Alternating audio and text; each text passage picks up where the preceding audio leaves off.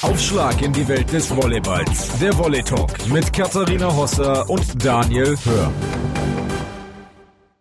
Hallo zu einer kleinen Extra-Ausgabe des Volley Talks. Ähm, ich begrüße wieder Daniel Hör an meiner Seite. Hallo Daniel. Hallo Kathi, schön, dass du wieder frisch erholt aus dem Australienurlaub zurückgekehrt bist. Ja, ich habe natürlich nicht so viel mitbekommen, aber ich weiß ja, das große Pokalfinale steht an und ich glaube, da müssen wir ganz kurz jedenfalls drüber sprechen oder drüber sprechen lassen. Ähm, wir hatten ja Alexander Weibel schon eingeladen, es hat so gut funktioniert, dass wir gedacht haben, fragen wir doch einfach noch mal ein bisschen zum Pokal aus. Das ist, denke ich, eine gute Geschichte. Der hat ihn ja auch schon das ein oder andere Mal gewonnen, den Pokal, auch schon in Mannheim in der SAP-Arena. Insofern, glaube ich, ein guter Gesprächsgast, um da so ein bisschen vorauszuschauen. Ja, und dann würde ich sagen, schnacken wir gar nicht lange, sondern lassen Alexander Weibel sprechen. Wir sagen Hallo nach Dresden und ich steige direkt mit der ersten Frage ein. Was ist denn das Besondere am Pokalfinale in Mannheim? Ja, zunächst ist es für uns ungewohnt, in so einer großen Halle zu spielen. Ähm, es ist ein Spiel, ähm, man gewinnt als Gewinner oder Verlierer vom Feld. Alle sind aufgeregt am Abend davor, eine Gala. Äh, das ist einfach eine, ein unheimliches Erlebnis und äh, für die meisten Spieler, die das noch nie erlebt haben, natürlich äh, ganz schwierig damit umzugehen. In welcher Rolle sehen Sie sich gegen den amtierenden deutschen Meister ähm, Allianz MTV Stuttgart? Ich denke, dass wir die letzten Jahre nie mehr viel gegen sie geholt haben. Ähm, ich glaube schon, dass wir äh, als Außenseiter ins Spiel gehen, aber es ist ein Spiel und äh, in einem Spiel hatten wir immer eine Chance und äh, auf die eine Chance wollen wir hinarbeiten. Kann man da vielleicht sagen, was besonders gut zusammenpassen muss oder zusammenlaufen an so einem Tag, dass man dann Stuttgart auch schlägt? Ich glaube, das Besondere bei so einem Spiel ist einfach, dass natürlich alle aufgeregt sind äh, und dass man das tun muss, was man immer tut und nicht versucht, was Besonderes zu machen. Und wenn man Stuttgart schlagen will, muss man immer außergewöhnlich Blockfeldabwehr spielen. Äh, das ist sicherlich nötig. Und äh, was meine Erfahrung ist aus äh, diesen Pokalfinals, auch in diesen großen Hallen, ist, dass man natürlich mit der Annahme in irgendeiner Form zurechtkommen muss. Das ist immer so ein bisschen besonders, sind dann doch viele nicht gewöhnt. Man hat nur ein vernünftiges Training in der Halle und das ist sicherlich sehr ausschlaggebend. Mannheim ist eine Riesenhalle. Über 12.000 Fans können, wenn es hochkommt, dann in der Halle ähm, sitzen und stehen. Wie bereiten Sie dann Ihre Mannschaft darauf vor, auf die Atmosphäre, aber auch auf die, auf die anderen Verhältnisse, die dann letztendlich Einfluss auf das Spiel haben und haben können? Ja, spannend. Ich, äh, mein erstes Pokalfinale war 2010 in Halle. Äh, das war nochmal anders, weil in Halle gab es Wind. Ähm, in Mannheim gibt es das zum Glück nicht. Ähm, äh, ich glaube, dass dass das Beste wirklich ist, wenn man äh, gar nicht versucht, irgendwas Besonderes zu machen, sondern einfach nur ähm, die Mannschaft bestmöglich auf den Gegner vorzubereiten und sie da nicht dazu zu bringen, zu viel nachzudenken, äh, weil da kommt in der Regel nicht viel raus. Was entgegnen Sie den äh, Leuten, die sagen, ja, Dresden hatte den einfacheren bzw. den leichteren Weg äh, ins Finale als Stuttgart? Da können wir nicht widersprechen, äh, das ist richtig. Ähm, allerdings 2018 äh, hatten wir Schwerin im Halbfinale und Stuttgart hatte gegen Wiesbaden im Halbfinale zu Hause gespielt.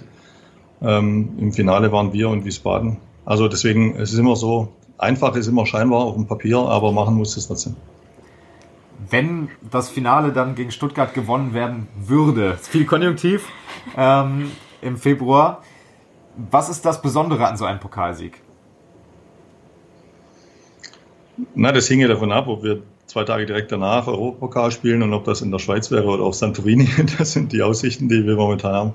Nee, ähm, wir hatten drei Pokalfinals, äh, alle drei gewonnen ähm, in der Zeit, wo ich hier in Dresden bin. Äh, das ist natürlich ein überragendes Gefühl. Äh, man sitzt äh, irgendwann spät abends, wenn die Spieler aus der Dopingkontrolle zurückgekommen sind, nach fünf Stunden äh, im Bus auf dem Weg zurück und war letztes Mal so, ja, das ist unglaublich. Aber ähm, und feiert natürlich und dann ist erstmal alles andere unwichtig. Ähm, also es ist das Schönste, was es äh, gibt. Äh, so ein Pokalsieg im Sport, ähm, außer man gewinnt eine Meisterschaft im fünften Spiel, das ist vielleicht vergleichbar, aber es ist einfach ein Spiel, eine bedeutsame, ein bedeutsamer Abend und ja, da wollen wir hin. Fühlt sich so ein Pokalsieg dann anders an? Ähm, man sagt ja immer, so ist der kürzeste Weg zu einem Pokal. Fühlt sich das anders an als ein Meistertitel, wo ja viele Strapazen über eine ganze Saison dranhängen? Na klar, wie man jetzt den Pokal bewertet oder auch eine Meisterschaft, das hängt davon ab. Ähm, wir, als wir drei Meisterschaften in Folge hatten, aber nicht im Pokal erfolgreich waren, äh, seit sechs Jahren, äh, da war für alle hier das Pokalspiel tausendmal wichtiger als die Meisterschaft. Und als wir ewig lang gewartet haben, Meister zu werden, da war es umgekehrt. Ähm, das ist, glaube ich, eine sehr unterschiedlich zu beantwortende Frage. Ähm, ich denke, natürlich ist es mathematisch betrachtet leichter, Pokalsieger zu werden, ähm, weil man einfach weniger Spiele gewinnen muss. Ähm, aber äh, dadurch, dass es natürlich auch mit jedem einzelnen Spiel vorbei sein kann, ist es was ganz Besonderes. Und ich kann mich noch gut erinnern an unser letztes Pokalfinale gegen Stuttgart äh, 2016. Äh, das war ein Krimi, äh, der im fünften Satz jenseits, äh, da mussten wir mit Fuß und allem noch mitspielen, äh, um das Pokalfinale zu gewinnen. ganz großes Spiel.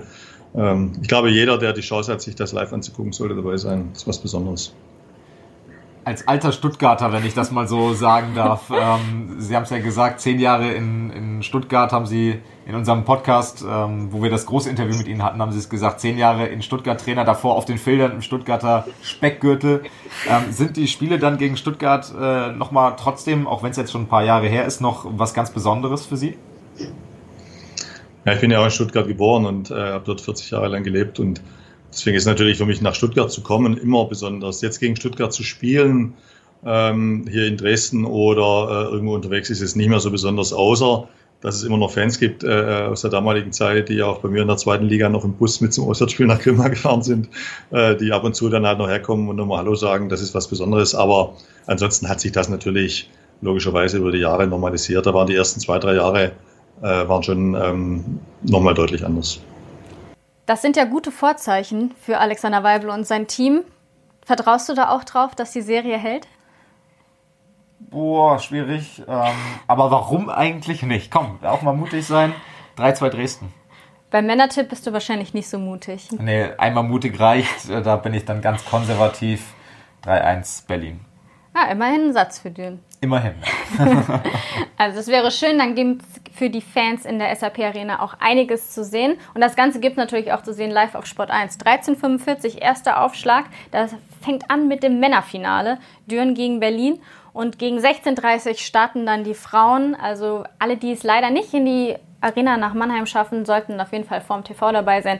Wie Alexander Weibel schon gesagt hat, das ist ein Fest, ein Volleyballfest und da sollte man zuschauen. Daniel, vielen Dank Gerne. für deine kurze, deinen kurzen Zwischenstopp und ähm, wir freuen uns dann, wenn wir uns sehen oder hören beim nächsten Podcast. Tschüss. Ciao. Aufschlag in die Welt des Volleyballs. Der Volley Talk mit Katharina Hosser und Daniel Hör.